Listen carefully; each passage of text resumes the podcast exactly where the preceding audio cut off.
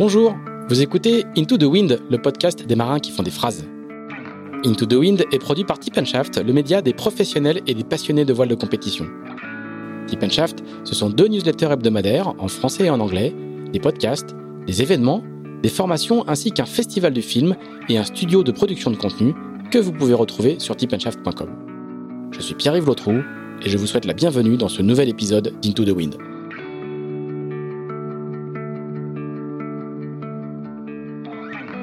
Nous sommes en 1998, après sa deuxième victoire dans la solitaire du Figaro, et Michdej se pose la question de son avenir. Vous allez l'entendre, il a très envie de multicoque, mais c'est le vent des globes qui va le rattraper. Bah, qu'est-ce que qu'est-ce que je peux faire de plus quoi. Et, c'est là où je me dis bah là soit je reste faire du Figaro et j'en ferai toute ma vie et je ferai 25 euh, solitaires du Figaro d'affilée euh, soit j'essaie de passer à la vitesse supérieure. J'ai déjà fait du multi beaucoup j'adore j'adorais ça en comme équipier euh, j'ai pas encore fait d'IMOCA euh, et à l'époque, je veux faire du multi. Et il se trouve que sur le circuit Figaro, j'ai pu faire les régates de la grande distribution, euh, organisées par euh, Véronique Martin. Et, et j'ai rencontré le, le, un des responsables de la centrale d'achat du groupe Casino, avec qui on a gagné trois fois de trois fois de suite d'ailleurs. Euh, les régates de la grande distrib. Et, et je lui dis bah tiens voilà moi j'aime. Et puis on s'entendait très bien et il habite juste juste ici. C'est un c'est un breton hein, c'est de l'époque de, mhm. de, de, rallye. Des rallyes de, de, la, de la Bretagne. Euh, des, des, des, supermarchés.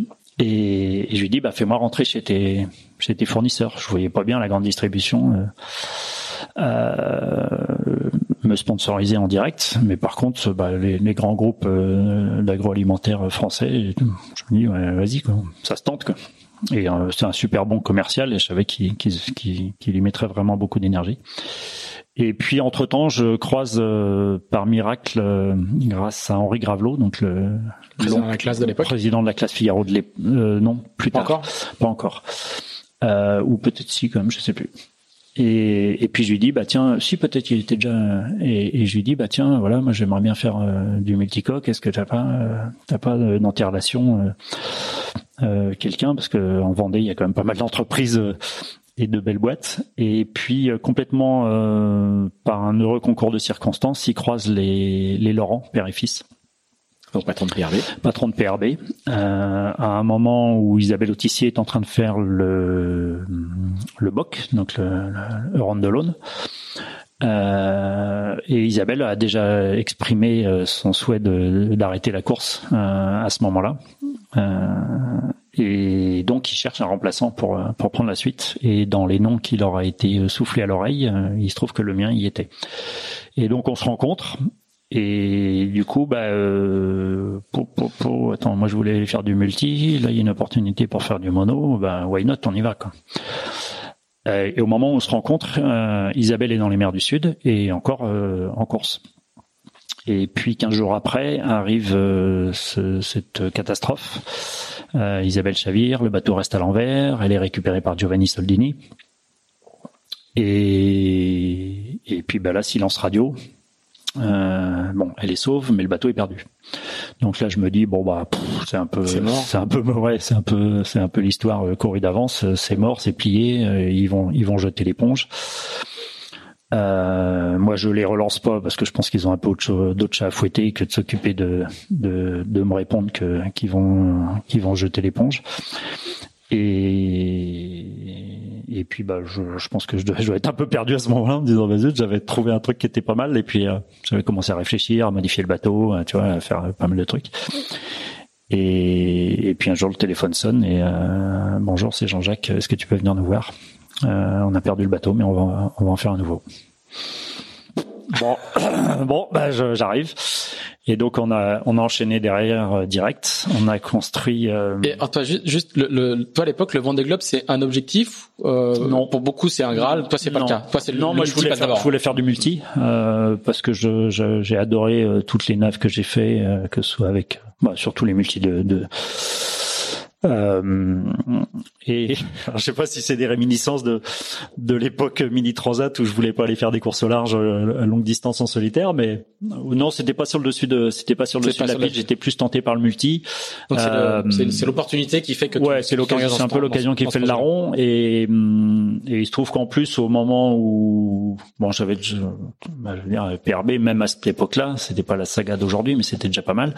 Euh, tu assez vite tu comprends que c'est des gens qui sont euh, passionnés, qui sont engagés derrière toi. C'est pas, euh, c'est pas juste une opération. C'est beaucoup plus qu'une opération de com. Quoi. Mm, mm, mm. Euh, alors ça veut pas dire que la plupart des opérations de com ne sont que des opérations de com. Il y a heureusement beaucoup d'histoires de, d'histoires de. C'est un sponsor particulier. Mais c'est ouais, c'est, c'est une petite boîte. C'est patron directement qui décide. Il n'y a pas un comité d'exécutif exécutif ou quoi que ce soit. Il n'y a pas un DIRCOM. Poum, c'est aller, on y va et, et on est derrière. Quoi. Et, euh, et donc très vite, euh, je change mon fusil d'épaule. Mon fusil d'épaule. Et d'ailleurs, à l'époque, j'avais fait une, j'avais demandé à, à Hervé Bord, qui était euh, donc Nefertiti, qui une société en charge spécialisée dans le ouais, qui était en charge de la de la prod vidéo de la Solitaire de Figaro, la prod de. Euh, je lui avais demandé de me faire un petit film un petit euh, un petit teaser pour euh, pour aller chercher des sous euh, pour me présenter parce que forcément j'avais pas la notoriété d'aujourd'hui. Et et puis je crois que la première page c'est c'était ou un des premiers trucs c'était j'aimerais bien j'aimerais bien un grand trimaran. Et puis il m'avait dit non on va pas mettre ça. Tu mets juste j'aimerais bien un grand bateau mais pourquoi Moi, je veux un trimaran. Ah, t'inquiète. En fait, il était, euh, il était assez, bah, il était proche de, de des Laurent et, de d'Isabelle aussi, d'Isabelle Autissier. Et, et donc, il avait déjà eu, eu vent avant, avant moi qu'il y avait peut-être une, peut-être un coup à faire de ce côté-là. Et, et effectivement, moi, quand j'ai vu le, quand j'ai vu le truc se, se, s'avancer, j'ai dit allez, ça, ça, ouais, ça vaut le coup d'y aller, quoi. Alors tu retrouves. et il se trouve que, que, quatre ans avant, j'avais failli prendre la place d'un skipper. Ça, c'était pas fait. Euh, soit. Euh, mais voilà, j'avais déjà. tu veux pas dire tu me l'as déjà dit, moi. Tu vois, on, a, on a fait un livre sur Vendée Globe. Ouais. Et tu. Euh, c'est bah, c'est pas une situation très facile puisque le. Non, puis tu l'avais pas fait surtout. Je l'avais je l'avais pas fait. J'avais pas voulu le faire parce que je voulais pas prendre la place du, du skipper. Il fallait que le sponsor règle ses, ses, problèmes avec son avec son skipper. Il se trouve que le skipper n'est pas revenu à la maison. Donc voilà. C'est un peu plus compliqué. Donc c'est c'était voilà, groupe LG. Ouais, groupe LG. Euh, donc voilà, j'avais déjà été, euh, mm. je dirais, j'avais déjà même. Euh, tu t'étais déjà un peu projeté quoi. Ouais ouais. J'avais déjà été euh, concerné par cette par cette question de, de, cette course et j'avais même d'ailleurs je crois que c'est un peu avant encore, euh, il avait été question que j'aide un concurrent, euh, un espagnol, à se préparer pour cette course-là. Donc voilà, c'était pas non plus, c'est pas un truc étranger. il se trouve que quand euh, quand Filou euh, euh, se couche dans l'Atlantique Sud sur le premier Vendée, moi je suis sur le Charles Jourdan euh, pendant en train de faire une étape de la Whitbread, euh, et forcément on a eu l'info, on était tous en émoi, et, et donc ouais, j'étais avec j'étais descendu sur le ponton du premier Vendée avec avec Jean-Yves Bernot euh, et à l'époque, il n'y avait pas tout le système d'accréditation et tout le bazar. Mmh. C'était un peu à la à, la à la, volée, à la cowboy. Et, euh, et en haut de la passerelle, il y a un il y a un gardien de la paix et euh, et le gars veut pas veut pas nous laisser passer. Et là, Jean-Yves il dit bah vous voyez le bateau qui est là, là qui s'appelle Crédit Agricole? Si je descends pas sur le ponton, le bateau il peut pas partir. Et le mec l'a dit bon allez, allez-y.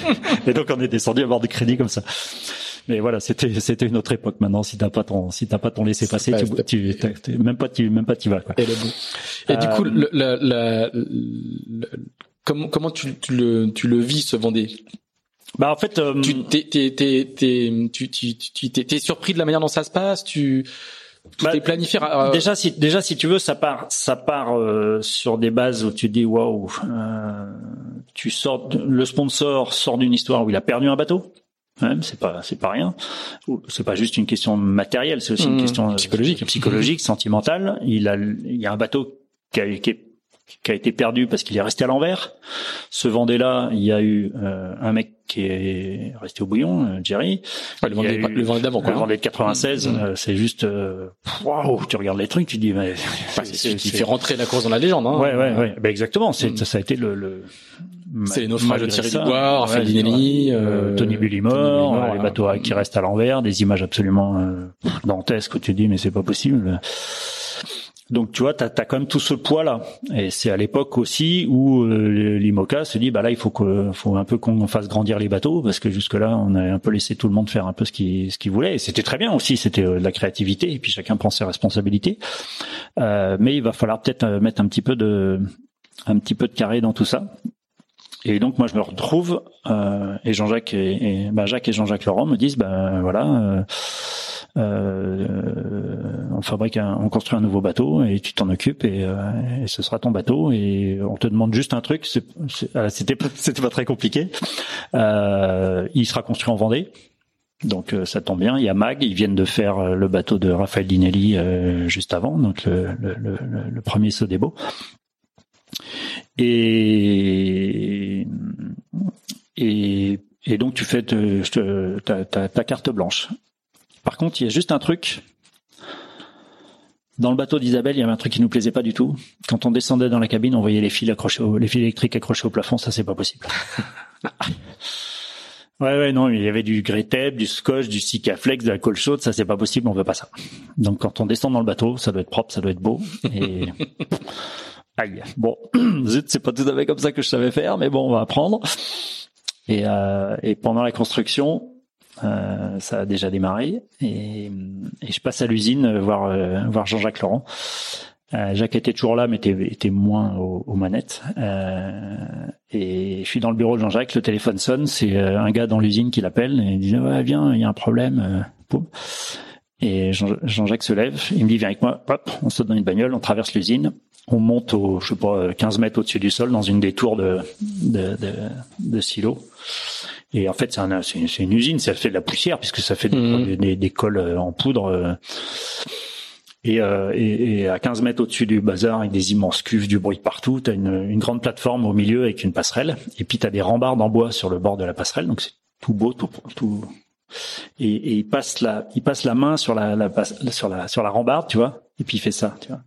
Quand tu regardes s'il y a de la poussière sur le dessus d'un meuble, tu vois, tu retournes la main, puis tu, tu frottes ton, tes doigts avec ton pouce, et puis Alors donc il va falloir qu'on fasse un bateau en fibre de carbone, c'est tout noir, ça met de la poussière partout, c'est dégueulasse. En plus, il faut qu'une fois qu'on est dans le bateau, il ça soit nickel. Mais qui on voit pas un seul fil électrique, oh putain, ça va être compliqué. mais voilà, c'est comme ça, c'est une une règle de base à respecter. C'est pas c'est pas négociable, c'est pas discutable. Et puis ben voilà, c'est une des contraintes. Et, mais ça permet. Et donc on fait ce bateau là. À l'époque, j'ai dans mon équipe un certain Vincent Rio. Exactement. Euh, qui avait lui déjà fait euh, de l'IMOCA. Moi, j'en avais jamais fait. Euh, avant de construire PRB, j'ai fait, euh, je crois que j'ai fait un convoyage euh, Lorient-La Trinité sur Whirlpool. Voilà, c'est un peu maigre comme comme expérience, mais bon, on va s'en sortir. On a fait un super bateau avec avec, avec Pascal Conque à l'époque. Euh, je lui ai un peu cassé les pieds, mais il m'a aussi cassé les pieds. Et puis, bah, et Pascal, si tu nous écoutes. et puis, bah, une super aventure, que ce soit la construction, que ce soit euh, toute la préparation, la transat anglaise, le retour, euh, tout ça. Et puis, bah, le Vendée, euh, boum. Et euh, non, qu'est-ce que ça représente dans ton parcours? De l'extérieur, il y a un avant, un après. En tout cas, pour, pour nous observateurs, on voit bien que bah pour moi, pour moi c'est une, c'est pas un avant et un après, c'est une étape de franchie. Euh, puisque justement derrière ça, je retourne faire ce que je voulais faire au début, faire du multi. Euh, ce qui est sûr, c'est que je pense être à la. Euh, on a beaucoup parlé de Figaro tout à l'heure et du centre d'entraînement, tout ça. Je pense que je suis à la génération euh, qui bascule vers la professionnalisation et donc vers vers euh, plus de rigueur. C'est pas qu'il n'y en avait pas, mais c'était, était pas tout à fait euh, placée. Elle devient systématique. Elle devient beaucoup plus systématique, beaucoup plus rationnelle, euh, y compris d'ailleurs de la démarche des sponsors qui sont plus sur le coup de cœur, même si ça reste quand même des, des, des histoires de sentiments et de et d'émotions. Mais c'est c'est une démarche, c'est on va communiquer, on va c'est pas juste. Euh, c'est plus la c'est plus la danseuse du patron. Euh, c'est une vraie démarche d'entreprise. C'est travaillé, c'est utilisé. je pense que de, ce point de vue-là, PRB a été a toujours été euh, très moteur de, de, de ce point de vue-là. Et, euh, et, en fait, moi, je suis à la charnière entre, on va dire, le vieux loup de mer euh, qui passe, euh, qui fait ses arrivées de course euh, au bistrot, et puis bah, la génération d'aujourd'hui qui est, qui est peut-être qui est peut-être même d'ailleurs un peu aseptisé du coup. Et tout en ayant une, bah, déjà pas mal d'ambition sportive, mais aussi une forte connaissance technologique et, une, une, vraie sensibilité là-dessus et un vrai attachement à ça. Et toi, humainement parlant? Bah, le truc c'est que en fait euh, à l'arrivée tu dis tu dis euh, les rêves euh, j'ai pas réalisé j'ai c'est pas un rêve parce que tu es très pragmatique très très rationnel. Un peu trop tu veux dire. au début, au début, tu commences tu dis euh, tu dis euh, j'ai pas c'est pas un rêve que je réalise parce que les rêves ne se réalisent pas par définition. C'est la première chose que tu dis. Et la deuxième tu, tu, tu dis des choses irrationnelles puis à la fin tu dis c'est quand même le plus beau jour de ma vie ben oui, parce que tu peux pas. évidemment très très ému. Tu vois, il y a il y a il y a il y a une heure avant de commencer, euh, j'étais avec un journaliste vendéen qui me dit mais c'est quoi votre c'est quoi votre plus beau souvenir de Qu'est-ce que vous retenez de vos, de vos deux Vendées? J'ai dit bah le, le chenal le chenal des sables, les quatre les deux descentes et les deux montées. Et les deux descentes et les deux montées sont quatre euh, événements, moments totalement différents. Parce que de toute façon, t'es pas dans le même état d'esprit ni au premier ni au deuxième départ. T'es pas dans le même état d'esprit à ta première arrivée et à ta deuxième. Euh, même si les résultats sont, les mêmes, mais voilà, tu, tu les vis pas de la même façon parce que l'histoire est pas la même, parce que l'accomplissement est pas le même. Euh, le premier Vendée, euh, moi j'avais tellement de choses, à, je partais pas dans l'inconnu, mais j'avais, j'étais déjà allé dans les mers Sud, mais j'avais pas beaucoup fait d'IMOCA. Euh, j'avais déjà fait quand même pas mal de Figaro, j'avais fait plein de trucs comme ça. Euh, il n'empêche que bah il y a tellement c'est quand même un truc qui est hors du commun. C'est pas extraordinaire au sens euh, totalement euh, irraisonnable. Et il y a plein de gens qui nous disent mais vous êtes complètement fou d'aller en mer. J'ai dit non, non, au mm. contraire, on est des gens vachement rationnels et vachement. D'ailleurs, euh, avant le départ, c'est vraiment le discours quotidien. C'est pour ça que je te pose la question. C'est qu'au départ, tu dis mais moi je pars pas, je pars, je, je, je pars pas à l'aventure. Le tour du monde, je l'ai fait à 20 ans, c'est réglé. Je sais que la Terre est ronde. C'est ce que tu dis. Hein. Et, et, et, et, au final, en fait, on, on a le sentiment que tu es un petit peu rattrapé par le le, le, ben, forcément parce que, et le, en fait, ce qui, ce qui se passe, c'est que moi je sors de je je je, je, je suis un un produit du, du circuit Figaro. Mmh, c'est quand même où tu navigues énormément, tu régates presque pas des romantiques. On n'est pas là pour être, on n'est pas là pour ça quoi. Euh, euh, et, et, et, tu te retrouves à la, au départ du, du, du Vendée euh, avec un bateau que tu as quasiment construit de tes mains. Euh, moi, j'étais dès que je pouvais, j'étais au, j'étais au chantier, hein, comme j'ai continué de le faire après. Et, c'est, c'est, une étape, si tu veux. Je suis à un moment de ma, j'ai quoi, j'ai 33 ans au non même pas. Non, 35. 35. Euh, bah voilà, je suis, je suis en, plein milieu de ma carrière. Mmh. J'ai, j'ai pas fait de plan de carrière. Je me suis dit, je vais faire euh, le Figaro, puis quand je gagnerai le Figaro, j'irai faire le Vendée, et puis machin. Je, voilà, j'ai avancé dans ma vie, j'ai toujours fait comme ça. Euh, un peu euh, des opportunités. Après, on peut avoir de la chance, et j'en ai eu beaucoup. Et, euh, et, et, forcément, euh, quand tu reviens de trois mois de mer tout seul, euh, où t'en as chié et où t'es passé par toutes les couleurs de l'arc-en-ciel, moi, c'est le fameux une, une, emmerde par jour. Une emmerde par jour. C'est la définition du Vendée selon Michel Desjoyaux qui est répétée à leur vie par beaucoup de marins. Bah ouais, mais qui, qui a sauvé certains compétiteurs, euh, certains vainqueurs, certains restants vainqueurs. Euh, forcément, tu, tu tu reviens là, même si t'es déjà devenu une machine à gagner et quelque part tu fais quelque chose, tu fais quelque chose qui est normal pour toi puisque t'as pris le départ d'une compétition et t'étais là pour gagner et, ça y est c'est fait euh, bah c'est pas non plus on va pas s'arrêter là de, on va pas mhm. s'arrêter demain matin on va continuer donc euh, c'est aussi les premiers Vendée Globe où, où on, on, se permet de dire que euh, c'est pas justement comme tu as entre guillemets que 35 ans euh, que t'es euh, euh, peut-être peut pas le sommet de ta carrière, enfin c'est le début du sommet de ta carrière. Euh, euh il y a une vie après le Vendée Globe. Avant ce Vendée Globe là, souvent euh, Isabelle Autissier le raconte bien, par exemple, on fait le Vendée Globe en sorte euh, comme comme l'achèvement d'une carrière. Comme on n'en fait pas dans l'esprit de beaucoup ah de gens jusqu'à là, on ne fait pas plusieurs Vendée Globe. Euh... Et toi, t'es un peu le gars qui justement euh, le, le, la, le, le... Bah, le truc c'est que euh, quand t'as déjà fait du Figaro et tu vois quand je fais mon premier Vendée Globe, j'ai déjà gagné, j'en ai déjà fait 7 et gagné 2 mmh. euh, et plus les quelques podiums autour. Euh, tu, tu, voilà, c'est une, c'est une continuité quoi. Et c'est pas parce que t'as gagné un truc que tu reviens pas. Mmh. Il y en a qui l'ont fait, pourquoi pas, c'est leur, c'est leur choix. Euh, il y en a qui sont revenus parce qu'ils gagnaient pas.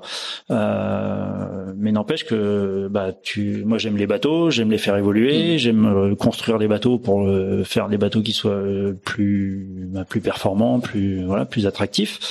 Euh, et c'est pas parce que j'ai gagné ce truc-là que je vais m'arrêter que je vais m'arrêter demain matin et que je vais partir euh, dans une jolie villa. Euh. Mais, mais à l'époque, c'est pas c'est pas forcément la vision bon une vision partagée de, ce, de ce C'est marrant parce que j'avais jamais euh, j'avais jamais percuté sur cet aspect-là de c'est l'un des premiers où on se dit bah c'est bah, c'est un sommet de la carrière mais c'est l'un d'entre eux. Ouais, ce qui est sûr c'est que euh, avant le départ, moi je suis dans l'esprit de d'un compétiteur clairement. Euh, et je me souviens d'un plateau télé, euh, je crois que c'était sur France 3 quelques jours avant le départ, où le mec à côté de moi qui est un autre concurrent euh, commence à partir non euh, ouais mais c'est un karma, c'est un voyage intérieur que je vais faire et tout. Là tu dis oh là putain, on n'est pas parti. Ça c'est pas du tout ce que tu On n'est pas du tout parti faire le même truc. Il fait comme il veut. Mais moi, je, ça, ça, ça, me parle pas son truc là. C'est, c'est. Est-ce qu'il change aussi Il n'était pas prosélyte pour autant, mais euh, voilà, on, on, on partait pas du tout faire la même chose. Quoi, Ce qui change autant, c'est la notoriété quand même. Ouais, il y a, un changement de statut. Je pense que j'ai la chance, à même à ce moment-là encore, d'avoir déjà d'avoir d'être euh, relativement bien conseillé de ce point de vue-là, puisqu'à l'époque c'était euh, donc Eric Coquerel qui était mon attaché de presse, euh, qui avait déjà vécu euh, la, la, montée de notoriété d'Isabelle Autissier en plus une femme dans ce milieu-là et une femme et les gestions de crise qui vont les gestions de crise mais surtout la notoriété euh, d'une femme euh, qui était peut-être encore plus euh, plus exacerbée euh, et qui tout de suite m'avait dit toi tu te mets sur liste rouge et, euh, et, et moi je suis là pour faire écran tu l'acceptes ou tu l'acceptes pas. C'était déjà un stratège politique. Oh, C'était déjà un stratège. Bah, ça l'était hein. avant, bien sûr, d'avoir ce métier. On parle, parle d'Éric Coquerel. ça n'est pas du tout l'homonyme de, de, de, d'un des cadres principaux de la France insoumise. Et c'est lui-même. C'est lui-même. C'est lui-même. Ancien trotskiste. Enfin bref. Voilà. Et qui du coup avait effectivement un, un, un, développé dans le monde de, de, la communication dans la voile, une des, des, des, vraies stratégies. Des vraies stratégies euh, et qui, qui, qui m'avait dit tout de suite, euh, attention, il y aura un avant et un après Vendée Globe en termes de notoriété. Euh, tu fais comme tu veux et, je ferai comme tu voudras, mais euh, je te conseille de faire attention dès maintenant et donc de pas exposer ta famille, de faire la part des choses entre le privé et le public, euh, et on le et on le mesure, et on le dosera euh, très finement. Et euh, et d'ailleurs, la même époque, il y a une certaine Hélène MacArthur qui elle est dans le système inverse qui mélange tout. Soit c'était le, c'était un choix de communication, hein, clairement, ça, ça, c'était évident, euh, mais qui était qui était pas mon choix et qui m'allait bien parce que moi je suis, bah tu vois, regarde où on est, il y a y a pas un habitant autour, est plutôt perdu au milieu de nulle part et euh, et ça me va très et ça me va très bien et moi je, je fais je fais pas ça pour aller chercher de la notoriété. Euh, Alors je, je, je, rien contre ceux qui font des trucs comme ça pour aller chercher de la notoriété, pourquoi pas, mais moi c'était pas mon c'était pas du tout mon moteur et ça l'est toujours pas. C'est tout relatif. Moi j'ai un souvenir très précis de repartir du salon nautique qui suit avec toi un peu par hasard. Je t'ai croisé dans le salon et on prend le métro. Alors déjà, t'es vainqueur du Vendée Globe, tu prends le métro et on est dans le ah, métro et sur le quai du métro, absolument personne t'embête quoi. On poursuit notre discussion, mais il y a Philippe Ponnet avec nous, je me souviens aussi, et, et, euh, et ça me fait, ouais, ça me fait barrer parce que je t'es, t'es, t'es quand même une un grand champion du secteur et en fait euh, on est dans le métro tranquillement et personne nous embête. Donc, euh, la notoriété reste relative. C'est peut-être pas le oui, cas immédiatement dans le dans le c'est dans, dans, le euh, dans les, les semaines qui suivent le Vendée Globe. Mais alors moi j'ai moi j'ai toujours j'ai toujours pris le métro. quand je prenais pas c'est parce que les, les conditions faisaient qu'il fallait aller un peu plus vite encore. mais je pense qu'on a on a une notoriété qui est une image de marque qui est pas du tout celle d'un d'autres sportifs. Euh, on est très bien soigné, on est très bien considéré par les gens. Euh, et moi j'ai vu j'ai eu la euh, j'ai eu la chance de passer un petit peu de temps avec euh, avec Tabarly. Euh, un jour j'ai vu une euh, une dame d'un certain âge voler. Voler. Ouais, elle a volé parce qu'elle s'est approchée d'Eric, elle lui a demandé de façon pas polie quelque chose euh, pour sa petite fille ou je sais pas trop quoi. Euh, c'est les pires les vieilles, hein, je, vous dis tout de suite. c'est clair, euh, statistiquement, et là j'ai, j'ai quelques échantillons. Et, je pense qu'elle considérait qu'Eric Tabarly était un, un, un, objet public, même pas un personnage public ou une personnalité publique, était un objet public. Et donc elle a voulu le retenir par, elle a voulu le retenir pour qu'il fasse ce qu'elle voulait. Et c'était en plus, c'était très mal fait.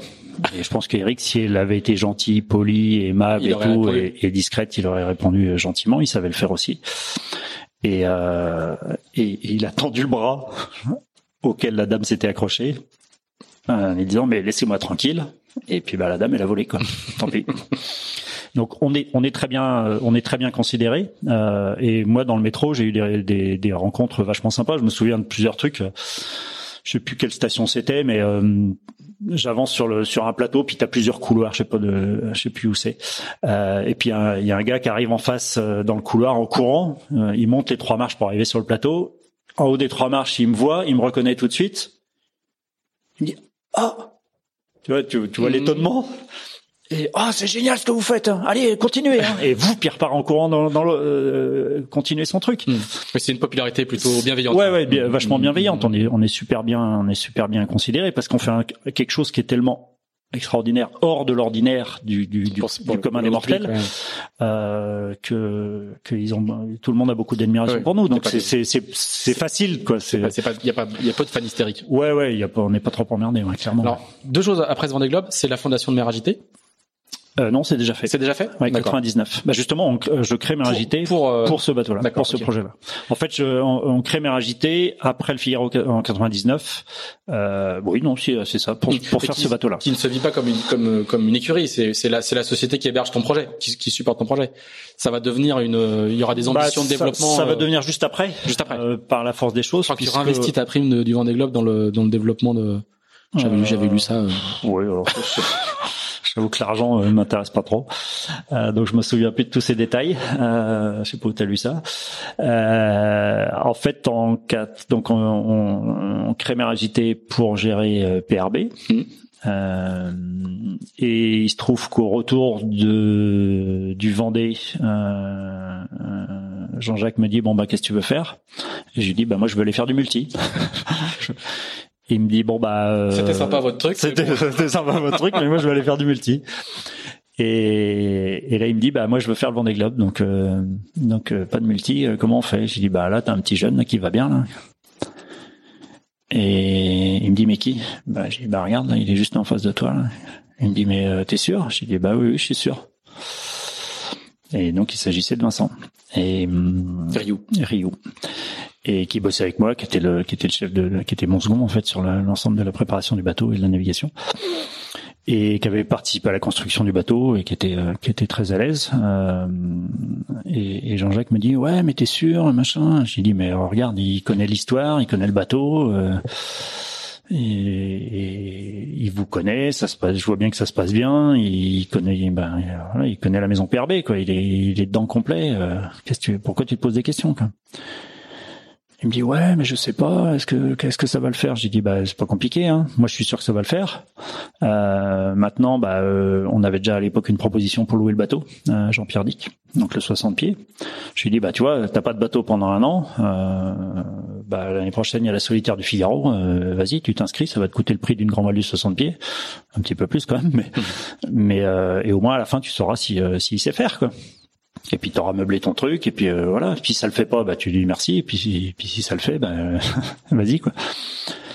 Et il me dit ah ouais mais non mais le Figaro ça m'intéresse pas et tout. J'ai j'ai dit mais ouais ok ça t'intéresse pas mais par contre c'est le, c'est le seul truc où tu vas savoir si le mec il il, tient, la route, il tient la mmh. route ou pas quoi. Euh, et Vincent a fait quatrième.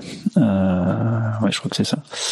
Et et puis ben voilà. Ça ça a continué comme ça euh, Ce qui était plutôt malin, puisqu'il a, on rappelle, hein, il a gagné le Vendée bah, Globe. Et, gagne le, il gagne donc le Vendée Globe. Euh, donc il y a deux doubles vainqueurs hein, au Vendée Globe. Il y a ce bateau-là, PRB, et, et moi. Alors pour toi, et, et, et, un triple vainqueur qui est euh, non, qui est double vainqueur aussi, qui est PRB, le sponsor. Et, et, du coup, là, pour le coup, tu. Et donc là, moi, je bascule sur euh, sur Géant, euh, grâce au même euh, André Le Bordet, qui euh, qui à qui j'étais que j'étais retourné voir pour lui dire, bon, est-ce que si maintenant on retourne chez tes chez tes amis, qui sont pas tes amis parce que tu les matraques tout le temps. on retourne chez tes fournisseurs, mais ce coup-ci, il faut que ça marche? donc forcément, avec la notoriété, c'est un petit peu plus facile. Donc on est reçu dans, dans, dans, quelques euh, belles boutiques euh, de France qui n'ont jamais voulu me sponsoriser, mais on n'a pas dû savoir comment faire.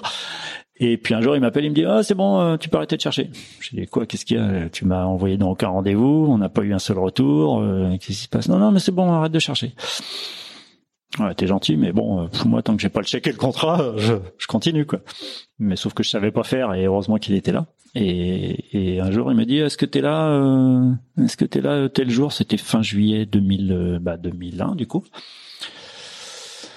Euh, j'ai dit bah oui oui je suis là. Euh, bon bah on arrive. Boum. Il y, a un, avion qui est arrivé, sept personnes qui sont descendues, tout le staff, pas tout le haut du panier parce que le le, grand, le big boss était pas là, mais euh, on va dire l'étage juste en dessous euh, s'est pointé. On a fait la visite de de CDK, les centres d'entraînement pour la forêt, et puis on est allé dîner euh, à Bénodet. Euh, et puis on a bah, discu- discuté bah, forcément de, de ce truc-là, mais moi je savais pas encore s'ils avaient décidé. Tu Ah vois. ouais. Et puis Tu savais toujours pas Non, je savais. Bah, non, non, mais lui il m'avait dit que c'était, il m'avait dit que c'était bon. Ah mais oui. Bon, tu sais, tu sais bien ce que c'est. Toi aussi, t'as vécu ça. Tant que c'est pas signé, tu, tu, Ah oui. tu sais pas quoi. On était en 2001. T'as la route du Rhum qui est en 2002. Euh, et puis euh, à la fin d'une année, ils me disent bon bah euh, voilà, euh, si on veut y aller, comment on fait? Alors j'avais un petit peu préparé le dossier, j'avais une, une pochette euh, papier avec un, un projet de contrat euh, papier et puis une disquette euh, 3 pouces et demi. Tu sais ce que c'est encore? Toi ouais, très bien. Ouais. J'ai même connu Voilà, les 5 pouf. pour 5 quarts, mon pauvre J'ai dit bah j'ai dit bah voilà euh, si on si on veut être au départ de la, de la route du Rhum dans un an euh, dans maintenant quasiment un an et demi euh, voilà une proposition de contrat euh, les moules sont prêts et il faut faire un chèque de 3 millions et demi au chantier pour qu'ils commandent le carbone. C'est un- ça devait être un jeudi soir le lundi matin le chèque était là. Et voilà c'est parti comme ça. On a signé le contrat la veille du départ de la route du Rhum parce que quand même fallait signer.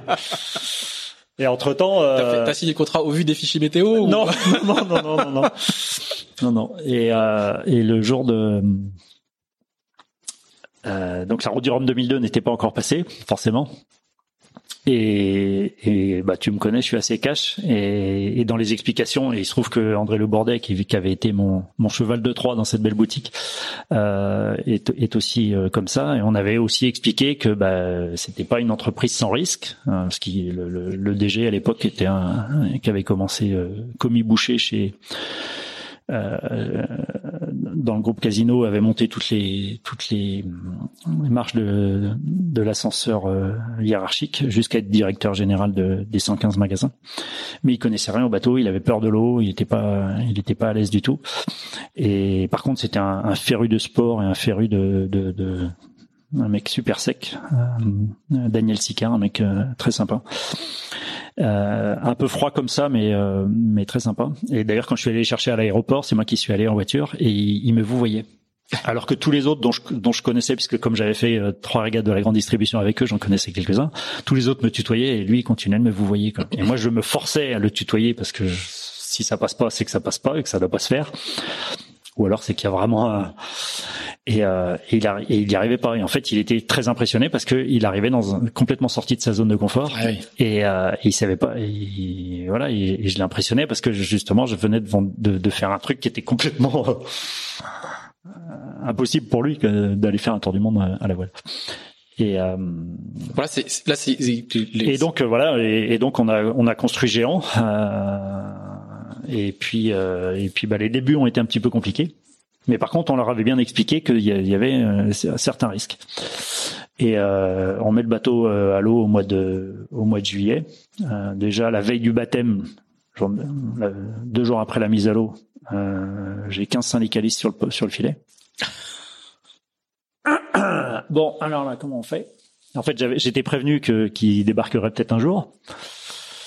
Euh, bah, c'est beaucoup des syndicalistes de, de casino. Quoi. de casino, ouais, de- du groupe casino. Et, euh, et euh, au bout d'une demi-heure, euh, bon, on s'embrassait pas sur la bouche parce que quand même, faut pas déconner, mais euh, mais voilà, ils avaient compris que bah, ce bateau-là, c'était le- leur bateau. D'ailleurs, le le plus virulent au début, j'ai dit mais c'est pas mon bateau, moi je suis le skipper, je suis le responsable de ce bateau-là, mais voilà, c'est tout, c'est votre bateau. D'ailleurs, si tu veux, tu montes dessus.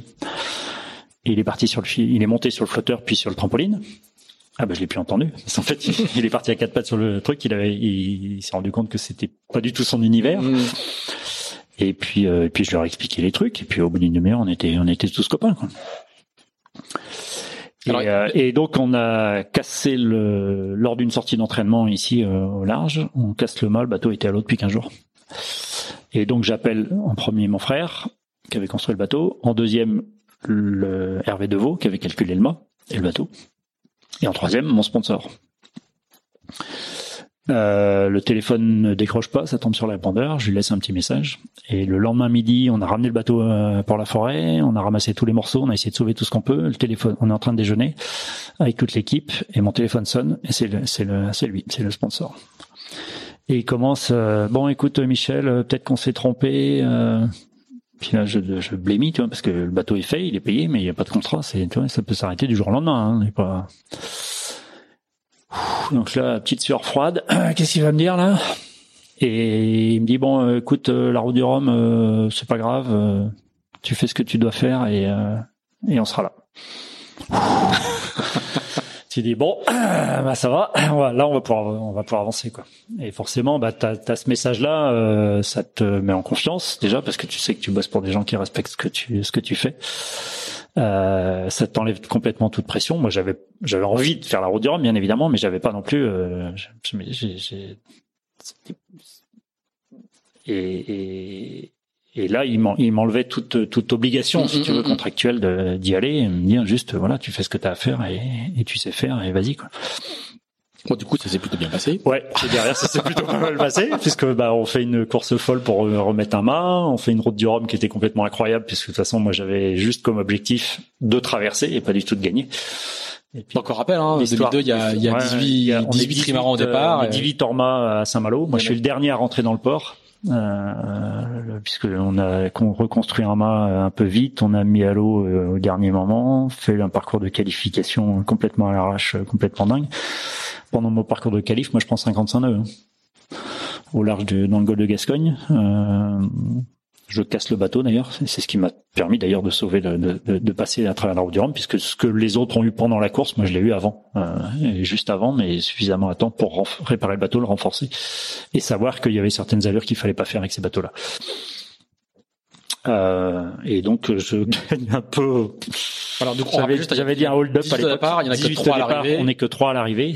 Euh, Toi, tu gagnes en faisant une escale. Moi, je gagne en faisant deux escales. Deux escales, pardon. Une dans l'anse de Berthaume à l'entrée du Goulet de Brest et une deuxième à Porto Santo où là euh, l'avion du sponsor euh, m'amène euh, de la chimie et des bonhommes, ce qui n'aurait pas été possible par les vols réguliers, des lattes et où il répare le bateau pendant la nuit, pendant que moi je dors et je repars le lendemain matin avec un bateau vérifié réparé sur ce qui avait été, il y avait un carénage de bras qui avait pété.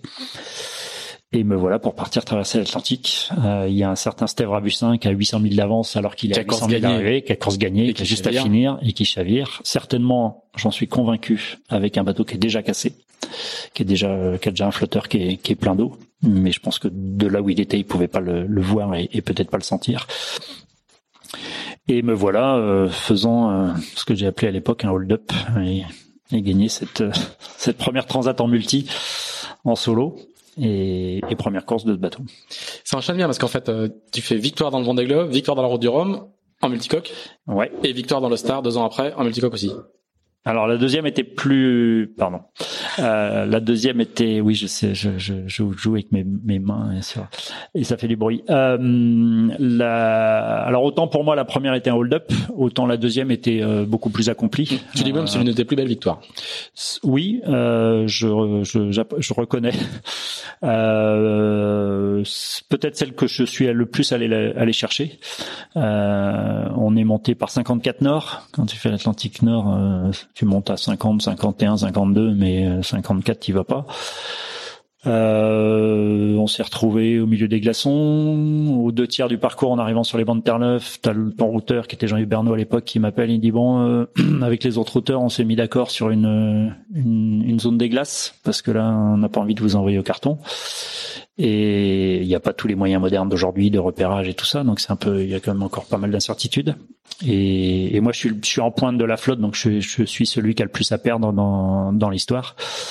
Euh, et bien évidemment, comme moi j'aime pas les glaçons, euh, je mets le clignotant et je suis ce que ce qu'ils me disent. Euh, à l'époque, euh, bah, les routeurs c'était euh, Lanier, c'était euh, Marcel Ventriès, c'était Jean-Yves. bah voilà, quand, quand, eux ils te disent, quand ils te disent, bah là, là vous y allez pas tu, tu lui dit pas va te faire foutre quand tu dis oui chef. Et, euh, et pendant quasiment 15 jours après la après la course, je sentais toujours pas le bout de mes doigts tellement on a eu froid. Ah oui. Donc ouais, on est un peu on est un peu allé la chercher un quand peu plus engagé que, une route dans les Alizés quoi. C'est ça, c'est ça. Et moi je suis convaincu que la Transat anglaise, même si elle est un peu plus courte en, distance, est beaucoup plus dure que la route du Rhum. Mm, mm. Toutes ces années-là aussi, il y a le, le circuit Orma, c'est aussi un circuit de Grand Prix. Ouais, c'était top. des années incroyables. Ah, c'était, moi, je, c'est mes, pour moi, c'est mes plus belles années. C'est large. Il y a, il y a jusqu'à une quinzaine de, enfin, une grosse, une douzaine de, de d'ormas sur des, sur des grands prix. Il y a des images incroyables. Incroyable. Alors autant t'es, tu, tu. Là, l'autre jour, l'autre jour sur un réseau social, euh, euh, il y avait une image de deux trimarans de 30 mètres qui se croisent à, à 25, 30 nœuds, euh, à 3, 3, 4 longueurs, mais on faisait ça, mais tous les jours. Tous les jours, tous les jours. Et, alors par contre autant en, solitaire, t'as le, ça se passe bien quoi. ça enchaîne. Ouais, ça enchaîne. Autant en équipage, c'est ça qui dit. Hein, autant en équipage, euh, bah en fait, euh, alors pour la petite histoire, ça, ça, ça concrétise moins quoi. Pour, ça, pour, pour, la petite histoire, on a, euh, alors ça concrétise moins en termes de résultats. Par contre, avec Géant en 5 ans, c'est-à-dire d'une route du Rhum à l'autre, t'as toujours fini. On a abandonné une seule manche d'un Grand Prix à Lorient sur la case d'un vérin de, de. On a fini toutes nos courses, toutes nos courses au large, toutes les régates de Grand Prix, euh, toutes nos bah, toutes nos courses au large en double, en solitaire, en équipage. Euh, certes, on n'a pas beaucoup gagné. Euh, on gagnait en moyenne, on gagnait une manche par Grand Prix. C'était à peu près le tarif. Quand on avait fait ça, on avait coché la case et on pouvait, euh, on pouvait se détendre et, apprécier un peu plus encore. Euh, en fait, pour la petite histoire, ce bateau-là, euh, géant, était le plus rigide de la flotte. De, des, des VPLP de l'époque, euh, donc d'une certaine façon le plus lourd. Et on avait déjà anticipé le fait de mettre des foils, euh, je sais plus si c'est 25 ou 50% plus grand que ce qu'on avait. Donc là où les autres, par exemple, dans le bordé flotteur avaient euh, 8 mm de monolithique, nous on avait 20 mm. C'est-à-dire que le bateau était béton Et, on, voulait voler. Euh, et quand on a commencé ce projet-là, tu pourras demander à Hervé Deveau, il te dira, bah oui, euh, moi je m'en souviens plus, mais c'est euh, Denis Juel qui, qui bossait avec moi à cette époque-là, qui m'a dit, bah Hervé, il était comme un fou parce qu'il dit, ça y est, avec lui, avec ce bateau-là, on va, on, on va voler, on va y aller. Et d'ailleurs, le bateau est né avec un avec une gouverne de profondeur sur le safran central et avec des foils. Ah oui. Qui étaient euh, qui étaient déjà dimensionnés pour pouvoir voler, mais qui n'étaient pas encore les plus grands qu'on avait imaginé de faire dans un deuxième temps. Et puis l'année d'après ou deux ans après, il y a un monsieur qui avait déjà pas mal gagné en Norma avec un bateau blanc et vert, qui était en train d'en faire construire un deuxième euh, et qui avait peur de voler à l'époque et qui s'est démerdé pour que pour limiter la surface euh, des foils. Euh, et du coup, bah moi, mon bateau qui était lourd et costaud pour justement euh, évoluer vers du bateau volant, euh, bah on s'est retrouvé avec les avec les avec les pattes coupées. D'accord. Euh, Donc c'est le Franck Camas, hein. Oui, c'est Franck. tu vois, c'est amusant parce qu'aujourd'hui, aujourd'hui, avec ce qu'il a fait avec la coupe et avec Groupama, tu te dis, bah, c'est con parce qu'on aurait pu gagner 15 ans. Quand même. Puis dans l'intervalle, il sort un bateau qui va un peu tuer le. Tuer, qui, le ouais, il va. Il, sort Groupama 2 qui est euh, qui est super euh, super abouti, super léger de partout. D'ailleurs, qui lui pour le coup. Euh, il finit quand il finissait les courses, il y avait la meuleuse qui arrivait avec le rouleau de strat pour réparer parce que c'était cassé de partout. Mais ça gagnait, il y a rien à dire. Et, et en fait, bah, euh, voilà, moi j'avais pas un, j'avais pas un bateau qui était fait pour pour cet exercice-là. Euh, mais ce qui m'a d'ailleurs jamais empêché de, de beaucoup apprécier. Euh, et je me souviens des premières naves avec le bateau en tant que skipper, parce que jusque-là, moi j'avais beaucoup navigué avec euh, avec euh, Loïc Perron, avec Alain Gauthier beaucoup, avec Francis sur Bank Pop. Euh, mais comme équipier, à tourner les manivelles avec Jean-Luc Nélias aussi sur Belgacom. et en fait, quand je me suis retrouvé à la barre de géant avec les 10 mecs devant moi à tourner les manivelles, à gigoter. Moi, j'étais comme un con. J'ai dit, mais qu'est-ce que je fais là, quoi? Pourquoi je suis pas au milieu avec eux, quoi? Je, je, je, suis puni, je, je, me suis trompé de truc. et j'avais là, j'étais, j'étais frustré de. de... Alors, il se trouve que tu participes complètement parce que quand tu, quand es à la barre d'un bateau comme ça, euh, c'est pas juste tu, tu, tu, tu diriges le bateau puis elle vienne que pour T'es en, es en équilibre complet avec le, le, avec la coordination de l'équipage pour toutes les manœuvres parce que il y a rien qui se fait sans un acte de barre euh, en même temps. Et, euh, et, et, moi, je me régalais à réussir à faire en sorte que tout l'équipage se, se, fonctionne bien et que qu'on fasse des belles manœuvres et tout ça. Euh, et ouais, ouais, c'était moi pour moi ça a été les plus belles années de les plus, les plus belles années. Les bateaux étaient extraordinaires et la flotte était super. On arrive. Aujourd'hui, quand je vois le, les petit, mais pour casser du sucre sur le dos, mais les bateaux sont pas adaptés pour faire des grands prix euh, et, et, ils naviguent beaucoup moins que ce qu'on faisait à l'époque. Euh, je sais pas combien de jours on naviguait, mais je crois qu'il y a pas beaucoup, à part dans l'Olympisme, il n'y a pas beaucoup de séries qui mhm. naviguaient autant que qui naviguent autant que ce qu'on faisait avec les Ormas. Ouais, parce qu'il y, y, avait des gros circuits. Ah bah on, on, naviguait tout le temps, tout le temps, tout le temps. Et c'était top. On, on s'entraînait beaucoup, on naviguait beaucoup, on faisait tous les convoyages, on allait en Méditerranée, on allait en Angleterre. on allait... il y avait, euh, ouais, il y avait 120 ou 150 marins qui débarquaient, quoi. Ah bah oui, oui, c'était énorme. Nous, on est, nous avec Géant, euh, sur les, peut-être pas au début, mais euh, sur, sur, les deux trois dernières années, on était 20 personnes à, à se déplacer. Mmh. Il y avait les 11 équi les 11 euh, personnes de l'équipage et puis tout le staff autour. Euh, on avait un cuisinier, on avait, c'était génial. C'était. Euh, c'est la, c'est l'arrivée des premiers semi-remorques. Aussi, aussi des, des, des d'assistance. Ouais. Toutes les meilleures choses ont une fin. Malheureusement. Euh, Géant arrête le sponsoring en 2006, je crois. Bah, après le Rhum, oui. Après, après le deuxième Rhum. Après le deuxième Rhum, mon deuxième Rhum. Mais tu vas pas rester longtemps sans sponsor? Euh, non, je, plus que ça d'ailleurs. Euh, je prends le départ de la route du Rhum. Le Foncia est déjà en construction. Ah, non, il n'est pas en construction, mais déjà, est déjà, euh, bah, le projet est déjà, le, le, le, programme est déjà lancé. Le programme est déjà lancé. Ouais. Euh, il se trouve que, merci encore une, une bonne étoile, un certain Lagotier avec qui j'ai beaucoup navigué en multi euh, sur Brocéliande. Euh, euh, un jour me croise dans les, je sais plus, il y avait une réunion de l'Orma et il me dit euh, tiens il faut qu'on parle. Je dis bon vas-y. Ben voilà, euh, moi je vais. Ah, il avait déjà arrêté non? Non, il avait pas encore arrêté. Il, avait, mais pas transmis non, non, il avait... à Armel et. Euh... Non, je crois. Non, non, ça s'est fait. Je, euh, je sais plus. Je sais plus. il me dit, en tout cas, il me dit, euh, voilà, euh, euh Foncia, euh, Jackie veut, veut inscrire un bateau sous les couleurs de Foncia sur le vent des globes, et moi, je, je veux pas y aller. Est-ce que, bah, je crois que ça t'intéresse. Euh, Est-ce que ça t'intéresse que je te, je te mette en relation Je dis bah ouais, carrément. Il T'avais déjà dans l'idée d'enchaîner sur euh, le, le, le Vendée Globe suivant? Ah ben moi je savais en le 10 février 2001, je savais déjà que je retournerais faire ah le Vendée Globe. Il fallait que j'aille faire du multi d'abord, mais je savais que j'y retournerais. À tel point que quand on a lancé la construction de PRB 2006 avec Vincent, euh, moi je savais déjà que je voulais y retourner. Et Hubert un jour m'appelle, euh, donc il construisait le bateau de, qui allait construire le bateau de Vincent, euh, et qui avait le bon de commande. Il fallait qu'il, il m'appelle et il me dit bah voilà, écoute, euh, pour faire le bateau de Vincent, faut que je commande. ça c'est pour 2004-2005, pour le Vendée Globe 2004-2005. Non, non, non, bah non, 2004-2005, il le ah fait avec, il le fait avec, avec le plan finaux. Ah. Euh, mais au retour du, du Vendée, euh, le bateau est, est vendu et, et, PRB décide de faire un nouveau bateau ah pour Vincent. C'est le, c'est un, un plan phare. C'est un plan phare. Un plan phare. Euh, et là, faut suivre. Hein. euh, et là, euh, donc Vincent euh, se tâte sur l'architecte et moi je lui dis de toute façon, moi si je fais un bateau, ce sera un phare. Tu fais ce que tu veux, mais moi je ferai un phare. Et du coup, il, il, il me suit. Bah, il, il, me suit dans mon dans mon choix, même si moi à l'époque je sais pas encore si, si mhm. je vais faire, hein, puisqu'à l'époque je, il naviguait d'ailleurs avec moi sur le sur Géant, hein, Vincent. Euh, et, hum, et pendant que quand, quand CDK doit faire le, doit commencer la construction de, du bateau de, de Vincent, euh, Hubert m'appelle et dit ben voilà écoute euh, faut que faut que j'achète 3 tonnes de carbone pour pour PRB. Euh, en, ce moment, est-ce que je t'en mets de côté Est-ce que est-ce que j'y vais pour est-ce que j'y vais pour une pour une deuxième un deuxième ticket quoi? Et... T'as les gars qui appellent leur copain quand ils font des courses, est-ce que je te ramène euh, deux, packs, d'eau? Je fais des courses, je te ramène deux packs d'eau, puis t'as ceux qui disent euh, est-ce que, je est-ce que je double la commande de carbone? Je t'achète 3 tonnes de carbone?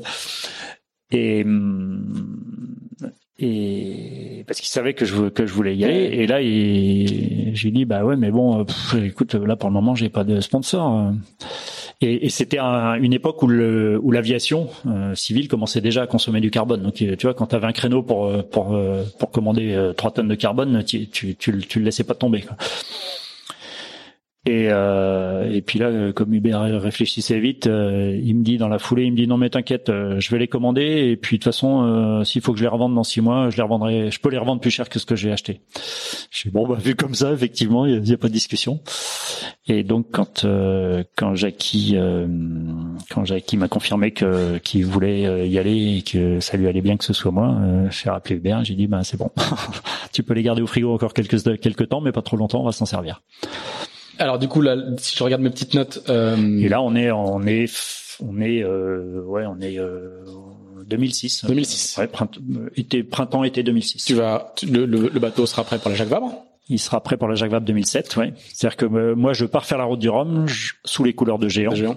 Euh, je sais que ce sera la dernière course de, de Géant et je sais déjà ce que je fais après. T'as, as, déjà un bateau en projet et un sponsor de signer pour la pour celle d'après. C'est ça. Ouais. Pas mal. Ça va, c'est confortable. Bah, c'est très confortable. C'est bon crossover, ça. C'est du, ouais. La Jaguar en question en 2007. Tu l'as. On la gagne. Tu la gagnes. Avec Manu Leborgne. Avec Manu Leborgne. Qui navigue avec moi sur Géant et qui aujourd'hui est euh, expert matière composite euh, pignon sur rue. Exactement. C'est lui qui nous contrôle tous nos bateaux, toutes nos pièces. Euh, et, et du coup, deuxième Vendée Globe. Et alors là, euh, il commence assez mal. Euh, non, en fait, il commence très bien. Ah. Il commence très bien. Euh, ça dépend où tu mets le commencement. Voilà, c'est ça. Ça dépend où tu mets le commencement. Disons que moi je mets le commencement sur les premières 24 heures. Ouais. Euh, alors les premières 24 heures, les, les, dernières 24 heures avant le départ euh, se finissent, ont failli se finir très mal. Ouais. Puisque euh, tu sais, au, au Vendée, t'as le, t'as un espèce de protocole. C'est le bateau qui est le plus près du chenal qui part en premier, donc celui qui est au ah, bout du ah, ah. ponton euh, avec le, le, la cohorte d'officiels, le, le, président de la mhm. région, le maire des Sables, les conseillers machin, le truc, le préfet, les bidules, hein, les journalistes, et, hein. et c'est, moi je trouve ça, c'est, glauque quand même. C'est un peu parce que c'est bon là maintenant ça va, on sait que quand on part faire le Vendée Globe, on peut on, a priori on va revenir quand même. Euh, mais les, les, c'est un peu c'est, le dernier salut quoi, tu vois, c'est le je trouve ça glauque moi. Pour en plus d'avoir déjà vécu une fois, tu te dis c'est bon, j'ai pas envie de revivre ça. Et donc quand le bateau, euh, moi je suis dans les derniers à partir, hein, puisque je suis un des premiers de côté à côté de la passerelle. Euh, quand le bateau juste avant moi, de mon côté, quitte le quai, donc il y a les, officiels qui, qui ont salué le skipper. Pouf, ils traversent le, ponton et ils vont saluer celui qui est juste en face. Euh, et moi, une fois que le, celui, celui juste, juste avant moi part, j'ai dit à mon équipe, allez, on y va. Quoi. Et puis là, elle me dit, bah non, non, il faut attendre que... Non, c'est bon, ça fait trois semaines qu'on est là. Et s'ils ah voulaient me voir, ils voulaient... Euh, poum. Je sais pas ça. Ah bah si si. Moi j'en pouvais plus que j'avais envie d'y aller quoi. J'avais ah vraiment envie de me battre. Ça, bah, je te dis, ça faisait ça faisait huit ans que que j'attendais ce moment-là, donc euh, bah, sept ans et demi. Donc moi j'étais euh, et, et, donc je les ai un peu mis sous pression. Ils avaient été dans, ils avaient pas imaginé que je leur demande ça. J'avais pas prévenu et ça s'est fait spontanément à ce moment-là. J'ai dit bon allez maintenant on y va quand c'est bon on se casse. Euh, il y a un départ. Moi je vais, tu vois, je, je pars quand j'ai envie. J'ai pas le protocole. J'en ai j'en ai pas grand chose à foutre quoi c'est pas très gentil, mais bon. Et, et donc ils, ils, essayent de répondre à ma, à ma, sollicitation et puis ils, se précipitent un peu et ils se prennent un peu les pieds dans le tapis. Il faut écarter le bateau. Il y a la outrigger avec le poteau et tout, c'est un peu le bordel. Et le bateau, on a, tu sais qu'on a déjà les moteurs qui sont euh, scellés, les lignes mmh. qui sont scellés, donc c'est on est bougé avec des zodiacs et des, des petits remorqueurs. Quoi. Et, euh, et, le bateau part en sort de sa place de ponton en marche arrière avant de pouvoir être repris en, remorque. Il se mélange, les, il se prennent les pieds dans le tapis, c'est le cas de le dire. Euh, et le bateau irrésistiblement recule, recule, recule vers la digue, les safrans vers la vers la digue. Et là, il n'y a plus un mot sur le truc. Il y a tout le monde qui s'arrête sur le port, qui regarde la catastrophe qui était euh, juste, c'était évident quoi, ça allait mal se finir. J'allais me retrouver avec mes deux safrans scratchés euh, en bouillie sur le sur sur le quai. Et euh, décidément, les petites étoiles, euh, la quille s'arrête dans la vase. Ah euh, soulagement, pouf, le moteur, se, le, le, Zodiac se remet en place devant, pouf, la mare se tend. Il y a un gars qui, un de mes gars qui se, qui se casse un doigt d'ailleurs dans la manip, mais qui a pas moufté, qui a, qui a été euh, super. Euh, et puis bah le, la vie suit son cours, mais euh, voilà, les officiels ils m'ont pas dit, ils m'ont pas dit au revoir, et moi j'avais pas envie de leur dire au revoir. Revenais, euh, je reviens dans deux mois et demi, les gars. Euh, mais du coup, t'es revenu un peu plus tôt que prévu? Et, et, voilà. Et donc, je suis pas, je suis parti, mais j'avais vraiment le couteau entre les dents. Et hum, et je pars, euh, je pars. Déjà, tout le monde part bâbord, sauf trois Anglais qui, croyant être les rois des mers, partent tribord à mur, mais du mauvais côté. Donc moi, je je suis le plus toilé, je suis le seul sous J1 et, et GV haute. Euh, parce qu'au moment du départ, il n'y a pas de vent et voilà, j'étais pleine, pleine patate tout le temps.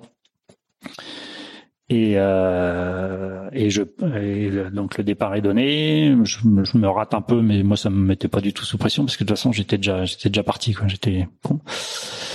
Euh, et le lendemain du départ, au classement de 4 heures du matin, j'ai déjà 10 000 d'avance sur les mecs qui sont derrière moi.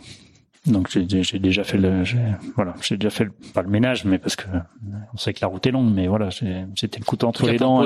T'imposes ton rythme. Et euh, et il y a, y, a y a personne qui suit comme. Et, et à, vers 9h30 du matin, je fais une charge moteur, euh, donc une charge de une charge des batteries avec le avec le moteur qui sert dans de groupe électrogène, puisqu'on n'a pas le droit d'utiliser pour la propulsion, bien sûr.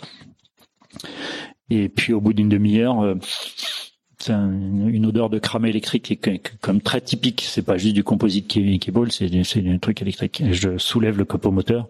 Euh, clairement, ça vient de là. Je referme. Bah, je vois qu'il y a de la flotte partout. Je referme. Je coupe le moteur. Je vire de bord.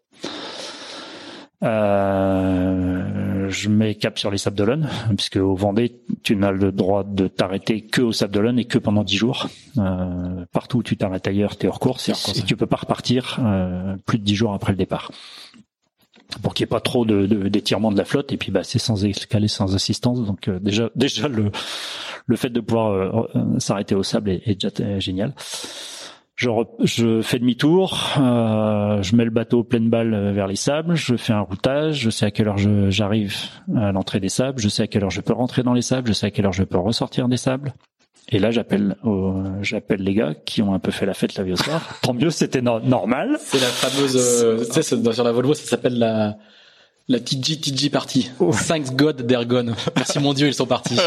voilà. Je connaissais pas ce truc-là sur la Volvo, mais oui, c'est un peu ça. Ouais, ça bon, allez, maintenant, cassez-vous. Maintenant, nous, on va faire la fête, on va se détendre.